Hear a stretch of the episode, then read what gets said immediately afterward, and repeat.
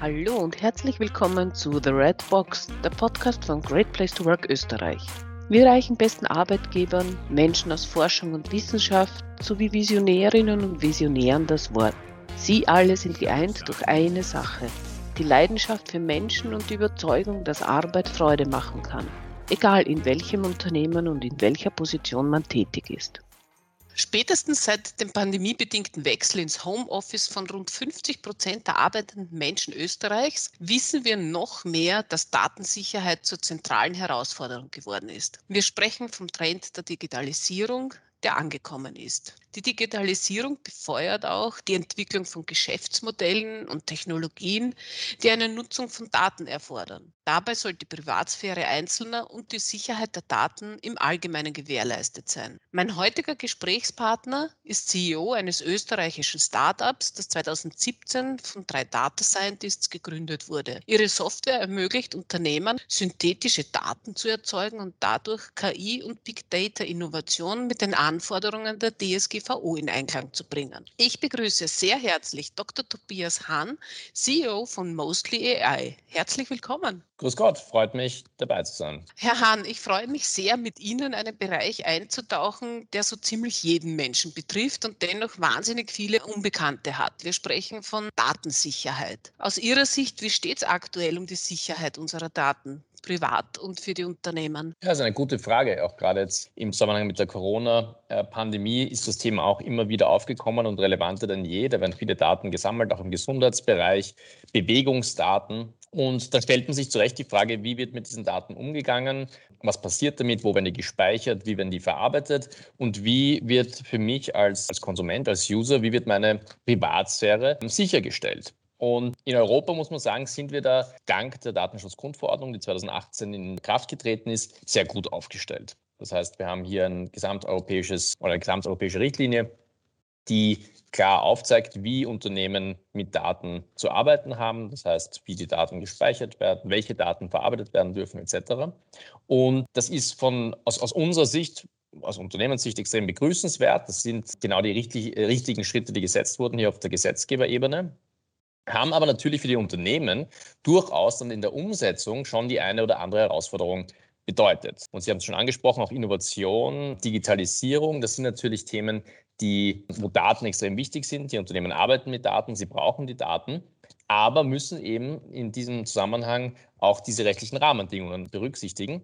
Und das hat eben dann oder führt zu der einen oder anderen Herausforderung. Und da setzen wir gerade an mit unserer Lösung. Sie haben es auch kurz erwähnt. Was wir machen, ist, wir, wir generieren synthetische Daten. Das sind virtuelle Datenkopien von Echtdaten, die den Echtdaten entsprechen. Also die statistischen Eigenschaften bleiben erhalten. Aber es sind eben so virtuelle Daten, es sind Daten, die mittels äh, Machine Learning-Algorithmen erstellt werden und die eben vollständig anonym sind. Das heißt, das sind dann Daten, die nicht mehr unter die Datenschutzgrundverordnung fallen. Also Sie haben jetzt schon angesprochen, Mostly AI erzeugt synthetische Daten. Das war für mich etwas vollkommen Neues. Also ich habe mir das dann so ein bisschen vorgestellt, es sind verschlüsselte Daten, die halt nicht leicht zu entschlüsseln sind. Kommt es in etwa dorthin oder ist es doch ganz was anderes? Ja, es ist schon tatsächlich wirklich technisch was anderes. Verschlüsselung ist auch eine Möglichkeit, mit Daten zu arbeiten und Privatsphäre zu garantieren. Aber Verschlüsselung ist halt ein Verfahren, wenn ich den, den, den Schlüssel kenne, kenne, kann ich die Daten auch wieder entschlüsseln. Das ist bei den synthetischen Daten anders. Synthetische Daten werden basierend auf Echtdaten erstellt, aber das ist ein Einwegprozess. Ich kann also nicht mehr von den synthetischen Daten auf die Echtdaten zurückschließen. Und damit, und das ist eben der, der, der Zweck, ist die Anonymisierung gewährleistet. Mostly AI wurde in Wien gegründet, 2017, ist also ein, ein österreichisches Start-up und nicht eines aus dem Silicon Valley. Da sind wir gleich einmal sehr, sehr stolz darauf, nämlich gerade auch in diesem Bereich. Was hat denn zu dieser Gründung geführt von Mostly AI? Ja, Sie haben es ja auch schon eingangs erwähnt. Genau, 2017 wurden wir gegründet von drei Data Scientists und da muss man sagen, das ist wirklich sehr visionär und, und, und vorausschauend, weil damals war eben die Idee, generative AI, also Machine Learning Modelle zu nutzen, um eben mit strukturierten Daten zu arbeiten und diese synthetischen Daten zu erstellen. Und das war damals wirklich eine Idee, da gab es noch gar nichts. Also da gab es keine Forschung dazu, da gab es keine anderen Unternehmen, die das gemacht haben. Also wirklich nur eine Idee. Da waren damals von den Gründern gab es da äh, Erfahrungen im Bereich der Telekommunikationsbranche, wo halt eben genau diese Herausforderung, nämlich die Anonymisierung von Daten, nicht gelöst werden konnte. Und da war halt die Idee, okay, probieren wir das mal mit ganz was Neuem. Und ja, das ist auch schön zu sehen, dass so eine Innovation wirklich auch aus Österreich entstehen kann, dass es nicht nur im Silicon Valley ist. Und ähm, ja, dass wir jetzt in den letzten Jahren es geschafft haben, hier erfolgreich ein Produkt zu entwickeln um diese Technologie herum, da erfolgreich Kunden akquirieren und ähm, ja, so am, am Wachsen sind. Also ich kann mir vorstellen, nachdem Datensicherheit weltweit ein großes Thema ist, dass Sie nicht das einzige Unternehmen am Markt sind, das Antworten zur Datensicherheit geben. Wie schaut es da mit dem Wettbewerb aus, innerhalb Österreichs, aber auch international? Klar, zum Thema Datensicherheit allgemein gibt es natürlich viele, viele Unternehmen, die da unterschiedliche Produkte am Markt haben.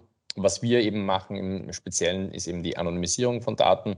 Und da gibt es auch unterschiedliche Technologien, alte, traditionelle, auch teilweise neue.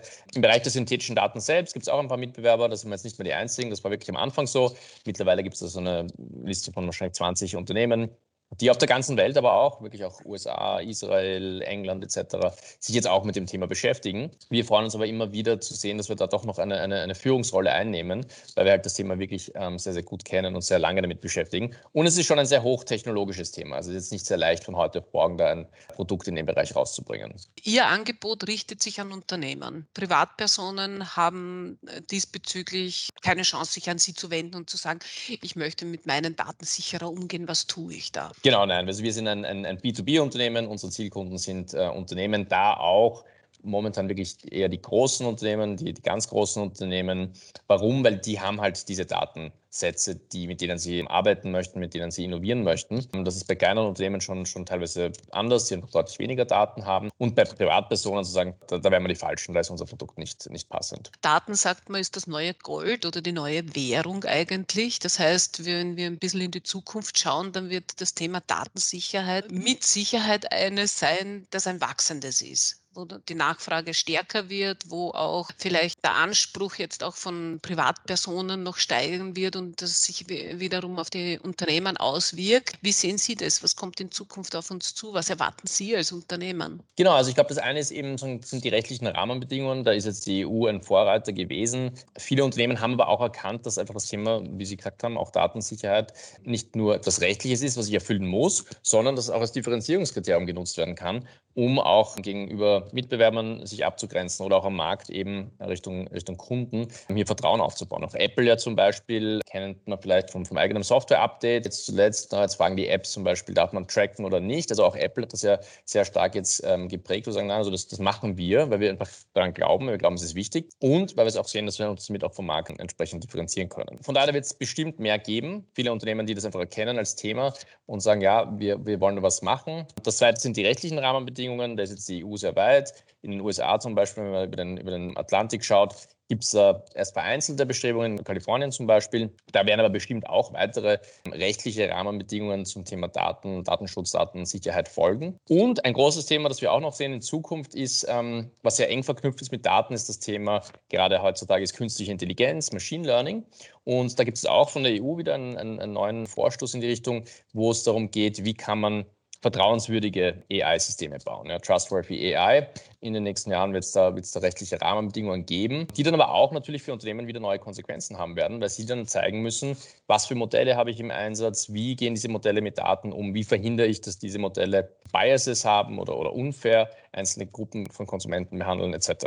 Also da wird sich einiges tun im nächsten Jahr. Das Thema wird uns erhalten bleiben. Kann man sich darauf jetzt schon vorbereiten, damit man dann, wenn dann diese Regelungen kommen, auch schon in einer guten Startposition ist? Absolut, ja. Und ich glaube, das sind auch viele von den Kunden oder, oder von Interessenten, mit denen wir uns austauschen, die einfach jetzt schon sagen, hey, da kommt was, wir wollen uns darauf vorbereiten und gibt eben auch zum Beispiel im Bereich der synthetischen Daten eben viele Möglichkeiten, um gerade dieses Thema Trustworthy AI auch damit zu beantworten. Und, und ähm, genau, da schon sagen die Unternehmen, die sich damit jetzt heute schon beschäftigen, haben dann bestimmt in zwei, drei Jahren, wenn es dann wirklich auch dann rechtlich sozusagen umgesetzt wird, schon einen, einen Vorteil. Das heißt, all diese Entwicklungen stehen eigentlich schon vor der Unternehmenstüre und sobald wir sie öffnen, kommen sie herein. Das war so damals, wie die Datenschutzgrundverordnung gekommen ist. Das war ja auch schon sozusagen bekannt. Und das wird jetzt wieder genauso sein, ja. Mhm. Herr Dr. Hahn, Sie waren ja nicht von Anfang an bei Mostly AI, also Sie waren nicht bei der Gründung dabei, Sie sind dann dazugekommen. Was hat Sie in diese Ecke des Arbeitens geführt? Ja, genau, das stimmt. Ich bin dann circa zwei Jahre nach der Gründung dazugekommen. Damals waren wir so um die, um die zwölf Leute und ich war so der erste Business Guy, kann man sagen, mit, mit eben durchaus äh, eben Erfahrung jetzt weniger im Bereich der, der, der Technologie, sondern eben halt im Bereich der, des Wirtschaftlichen. Ich habe selbst Wirtschaft studiert, habe bei der Unternehmensberatung gearbeitet, habe bei unterschiedlichen Startups gearbeitet. Und was mich immer so begeistert hat, ist ähm, äh, zu sehen, wie etwas wächst und wie, wie etwas entsteht und wie etwas ja, einfach, einfach, einfach größer wird. Und da habe ich halt auch bei Mostly AI einfach wirklich das Potenzial gesehen, auch schon, schon vor über zwei Jahren, weil es einfach ein, ein wichtiges Thema ist, weil wir ein, ein super Team haben, sehr starke Founder und genau, diese Möglichkeit sozusagen aus dem, aus Österreich heraus, aus Wien heraus, eine globale Company aufzubauen und auch wirklich etwas, was wirklich einen globalen Impact haben kann, gibt es auch nicht so oft. Und, und das war natürlich extrem reizvoll für mich und spannend, weshalb ich dann genau zum Most AI dazugekommen bin. Ist Wien ein guter Standort für, für so eine Gründung? Ja, also Wien, ich bin selbst Wiener, ich bin ein Riesenfan von Wien, ähm, lebenswerteste Stadt der Welt auf alle Fälle. Ist es wirklich nur ein guter Standort? Ja und nein. Also klar, wirklich eine, eine, eine Top-Stadt zum Leben. Haben wir Herausforderungen, Talente zu, zu gewinnen fürs Unternehmen? Ja, muss man ehrlicherweise schon sagen. Also gerade im Bereich ähm, des Engineering, Software Developments ist es wirklich nicht leicht, aktuell Talente zu bekommen. Das hängt sicher auch damit zusammen, dass einfach der Markt momentan in Wien da nicht so viel hergibt. Ja. Und da gibt es sicherlich andere Städte, jetzt in Europa oder natürlich auch äh, international ähm, über See, da einfach eine höhere Dichte ist an, an, an, ähm, an potenziellen Mitarbeitern. Ja. Was tun Sie, damit Sie Talente finden und dann, wenn Sie sie haben, auch binden? Ja, also ich habe schon erwähnt, also wir, wir haben wirklich diese globalen Ambitionen. Wir, wir wollen wachsen, sowohl auf Kunden- als auch auf Mitarbeiterseite. Und damit ist uns auch klar und, und war uns klar, dass wir frühzeitig anfangen müssen, halt ähm, als attraktiven Arbeitgeber zu positionieren. Für uns gibt es da ja, mehrere Schlüsselelemente, einige Maßnahmen, die wir schon früh gesetzt haben.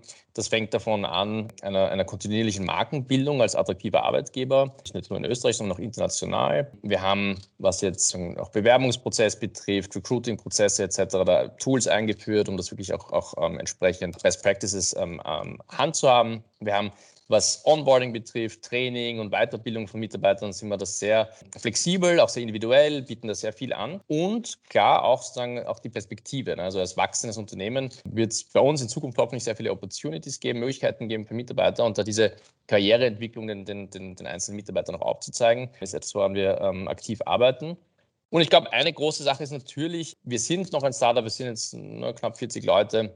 Wir haben da eine sehr, sehr, sehr flache Hierarchie, wir haben da eine entsprechende Unternehmenskultur, die ja von, von Zusammenhalt und Zugehörigkeit geprägt ist. Und das versuchen wir uns natürlich so lange als möglich zu erhalten und auch mit entsprechenden Maßnahmen zu unterstützen. Also junge Leute heute sind ja auch auf der Suche nach einem, einem sinnerfüllenden Arbeitsplatz. Und wenn ich in die Zukunft schaue, dann könnte ich mir vorstellen, dass Datensicherheit durchaus auch da hineinspielt. Wenn Sie jetzt Recruiting-Maßnahmen setzen, Recruiting-Gespräche führen, kommt da von, von den jungen Leuten heute auch schon, ja, es macht Sinn, weil wenn ich in die Zukunft schaue, dann möchte ich auf dieser Seite sein und etwas dazu beitragen, dass wir eben auf dieser Ebene auch in Sicherheit uns bewegen. Sie sprechen einen sehr guten Punkt an. Also wenn ich zurückdenke, denke, bei mir ist es knapp oder etwas mehr als 15 Jahre her, dass ich von der Uni gegangen bin und nach den ersten Jobs mich umgeschaut habe. Und ich glaube, die, die jungen Leute heute, die von der Uni kommen, die von, von den Schulen kommen, haben tatsächlich schon einen anderen Anspruch an die Arbeitswelt. Ein wichtiger Thema ist tatsächlich auch eben das Thema Sinn und, und, und macht das, was ich mache, sind meine Beiträge auch wirklich sinnvoll?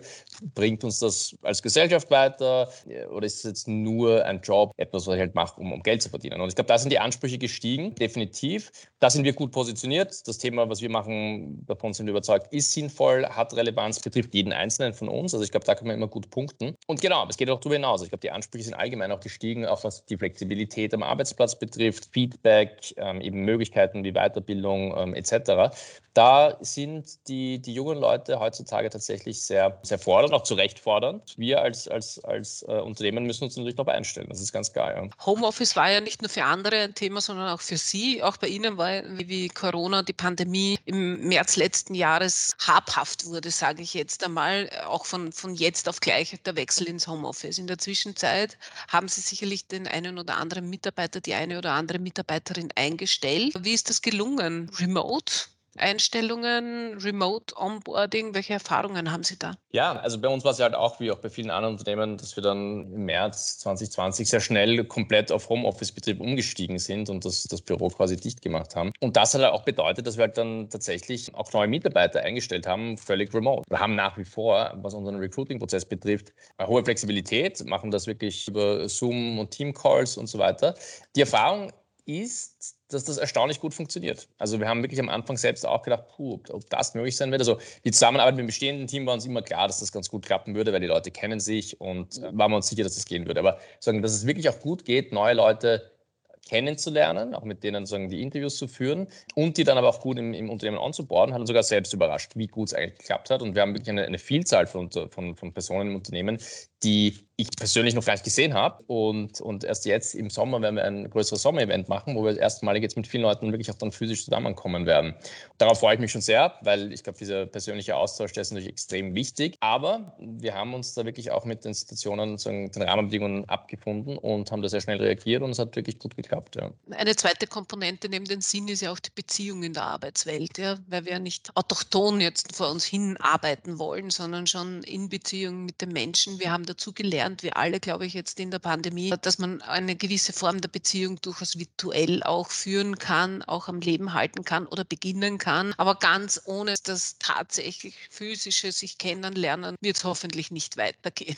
Das ist, glaube ich, der, der, der, das, was wir auch sehen. Ich meine, klar, wir setzen auch zum Beispiel Maßnahmen jetzt im, im virtuellen Bereich. Wir sagen, es gibt bei uns virtuelle Coffee-Chats wo wir zufällig Mitarbeiter immer so zusammenwürfeln, so drei, vier, fünf Leute für eine halbe Stunde, meistens an, an Freitagen und, und wir halt das sozusagen unterstützen, diesen, diesen informellen Austausch und das soll auch dann nicht über die Arbeit äh, gesprochen werden, sondern wirklich dieser informelle Austausch. Aber das kann man halt virtuell sagen, nur zu einem gewissen Grad äh, machen und, und, und, und fördern. Klar, wenn man im Office ist und man trifft sich halt dann äh, in, in der Küche und, und plaudert beim Kaffee oder so, das ist wirklich in, letztendlich schwer zu ersetzen, vollständig, das stimmt. Ja. Hat es eigentlich jetzt während der Corona-Pandemie vorher, nachher ja auch schon Hopperlas gegeben, wo Sie in Ihrer Unternehmenskultur gefordert waren? Hopperlas, ja, ich meine, es gab Herausforderungen, ganz klar. Also ich meine, das Thema Kommunikation ist immer eins und ich glaube, gerade im Remote-Setting ist es halt umso wichtiger, noch, noch umso mehr zu kommunizieren. Und es ist halt sagen, auf, auf allen Ebenen des Unternehmens jetzt ganz vom, vom, vom, Management angefangen bis zu den einzelnen Teams, bis zu den einzelnen Mitarbeitern. Da gibt es halt unterschiedliche Kommunikationsebenen, da gibt es unterschiedliche Themen, die den, den, Leuten wichtig sind oder wo sie auch, auch, auch Dinge wissen müssen. Aber das kann man, also das darf man auf keinen Fall unterschätzen. Das ist natürlich noch mehr eine Herausforderung in dem Remote-Setting. Wir haben jetzt dann auch da mehrere Sachen dann eingeführt, zum Beispiel, dass wir als Gesamtunternehmen jeden Montag am Nachmittag für eine halbe Stunde zusammenkommen in einem, in einem Videocall, wo einfach alle Leute mit dabei sind, wo wir einfach dann wirklich dann auch, auch so größere Themen kurz, kurz besprechen können. Aber ja, das sind so einzelne Maßnahmen, das mussten wir auch erst lernen. Also was braucht es denn da wirklich? Na, wie oft muss man da wirklich dann im Austausch sein, auf welchen Ebenen? Genau, einfach, einfach nur so weitermachen wie vorher hat, hat definitiv nicht funktioniert. Da mhm. musste man sich schon anpassen. Sie haben erwähnt, dass Feedback in Ihrer Unternehmenskultur auch eine, eine starke Säule ist und Sie haben sich auch entschieden, mit uns Great Place to Work zusammenzuarbeiten mit dem Feedback-Instrument äh, der Mitarbeiterbefragung. War das für Sie wertvoll, wichtig, auch das Feedback von den Mitarbeiterinnen auf dieser Ebene einzuverlangen und vor allem eines zu bekommen, das sie zur Auszeichnung geführt hat? Ja, unbedingt. Also ich glaube, also, also Feedback bin ich absolut davon überzeugt und, und ich glaube, die jährlichen Mitarbeitergespräche oder diese Konzepte, die es da mal gab in der Vergangenheit, sind einfach überholt. Das muss viel, viel häufiger passieren. Das, das muss im Idealfall on the spot sein oder, oder zumindest, na, ich weiß nicht, im, Monatsabständen Abständen etc. Auf den, auf den einzelnen Ebenen und aber eben auch die Möglichkeit für die Mitarbeiter, eben jetzt ja nochmal wirklich auch anonym Feedback zu geben in einem, in einem strukturierten Format. Das haben wir so mit Mitarbeiterbefragungen auch schon vorab gemacht. Great Place to Work war dann für uns nochmal einfach zusätzlich die Initiative zu sagen, okay, jetzt wollen wir es aus dem Blickwinkel auch nochmal anschauen. Da sind ja einfach natürlich sozusagen standardisierte Fragen auch dabei und da kriegt man schon ein guten, gutes, ja, gutes Feedback, guten Benchmark. Wo steht man denn da wirklich? Und ja, das ist dann gleich beim ersten Mal auch geklappt hat, dass wir da ähm, gleich ausgezeichnet worden sind. Das war uns natürlich besonders, aber das war jetzt nicht die zugrunde liegende Motivation, warum wir da mitgemacht haben. Ein Employer Branding Aspekt wird dabei gewesen sein, ja, nehme ich an. Ja, natürlich, natürlich. Was tun Sie mit der Auszeichnung jetzt? Physisch, glaube ich, haben Sie im Office aufstellen, das ist, das ist klar. Nein, wir, wir haben uns darüber gefreut. Ja, klar, haben das auch natürlich jetzt bei uns marketingmäßig entsprechend auch, auch, auch genutzt. Aber ja, wir, wir haben es auch als Anstoß genommen und schon halt vorab, noch, noch vor der Auszeichnung natürlich auch den, das Feedback, das wir bekommen haben, aber mal zu schauen, okay, was sind jetzt noch die Bereiche, wo wir noch Verbesserungspotenziale haben. Und auch wenn es bei uns in Summe sehr gut läuft, gibt es da immer was zu tun. Es gibt immer Verbesserungsmöglichkeiten. Und von daher ist es für uns ein ongoing Thema. Das ist nichts, was man einmal macht und dann abgeschlossen hat, sondern Mitarbeiter entsprechend einbinden ins Unternehmen, Feedback einholen, Initiativen setzen, um, um Sachen zu verbessern etc. Ist, ist einfach ja, ein ständiger Begleiter für uns und, und das ist ganz klar. Das Thema äh, sich selbst einbringen können und Freiraum haben in der Arbeit ist ja auch bei den jungen Menschen ein ganz ein, hat einen sehr, sehr hohen Stellenwert, Flexibilität und so weiter. Was bieten Sie Ihren Mitarbeiterinnen oder Potenziellen, die hier jetzt zuhören, an in diesem Zusammenhang? Genau, ich glaube, also diese Flexibilität sind, sind wahrscheinlich auf, auf zwei Ebenen. Ich glaube, das eine ist eben, was gerade jetzt Homeoffice und, und Zeiten betrifft, ähm, ist einfach heutzutage, merken wir und bekommen auch Feedback von, von unseren Mitarbeitern, da ist einfach Flexibilität fast schon ein, ein Hygienefaktor, fast schon eine Voraussetzung. Ich bekomme es ja auch mit Freunden und Bekannten. Wenn es da um, um, um, Bewerbungsgespräche geht, die Frage nach dem Homeoffice kommt dann fast immer schon mittlerweile. Also da ist für uns ganz klar, da sind wir extrem flexibel. Wir haben da wirklich eine, eine Policy, die den Mitarbeitern erlaubt, de facto wann und wo zu arbeiten, wo sie wollen. Das ist, das ist für uns ganz klar. Und ich glaube, das ist auch eine Frage des Vertrauens natürlich, weil klar, man muss den Mitarbeitern vertrauen, dass sie dann auch ihre Arbeit machen, auch wenn sie nicht von 9 bis 17 Uhr im Office sitzen. Aber das ist für uns ganz klar. Und das Zweite ist die Flexibilität der, der Arbeitsinhalte. Also wie kann ich arbeiten? Kann ich äh, das machen, was ich für richtig halte? Kann ich selbst Entscheidungen treffen, die meine Bereiche betreffen natürlich etc. Und das ist das zweite Vertrauen. Ne? Das Vertrauen, das wir in unsere Mitarbeiter haben, dass die Mitarbeiter wissen, was sie tun, dass sie die Experten sind für ihre jeweiligen Themen und, und Bereiche und dass wir möglichst viel natürlich sozusagen Entscheidungsbefugnisse etc einfach abgeben an die, an die jeweiligen Mitarbeiter. Und das halt eben auch Vertrauen auf, auf dieser Ebene. Auch etwas, wie Sie richtig sagen, also das ist einfach heutzutage wirklich, wird das verlangt äh, von, von den Mitarbeitern und auch, ja, wie ich meine, zu Recht verlangt, weil Micromanaging sozusagen als, als, als Managementkonzept ist, ist da, ist ja äh, dann nicht mehr angebracht. Ja. Jetzt hoffe ich, dass sehr viele zuhören, die, die sich gerade orientieren, die auch zum Mostly AI passen. Sie wollen weiter wachsen. Sie brauchen die richtigen Talente auch in ihren Reihen. Sie bieten eine große Vielfalt an Entfaltungsmöglichkeiten. Sie bieten Vertrauenskultur. Jetzt ich von der Seite Great Place to Work kann sagen, das haben die Mitarbeiterinnen gesagt. Das sagt nicht nur der Herr Dr. Hahn, sondern es ist mit Brief und Siegel durch die Mitarbeiterinnen bestätigt. Das heißt, sie stehen Bewerbungen offen. Da jetzt ein bisschen in die Werbung für Mostly AI zu gehen Das ist ja nett, Frau Palz, dass ich sage. Absolut. Klar, also wir, wir, wir haben globale Ambitionen, wir wollen wachsen, wir wachsen. Wir haben auch eine Reihe von, von offenen Jobs, die, die aktuell ausgeschrieben sind. Auch gerade natürlich im Bereich von Software Engineering und im IT. Genau, von daher sind wir, sind wir immer auf der Suche nach Talenten die Interesse haben, diese Reise mit uns zu gehen.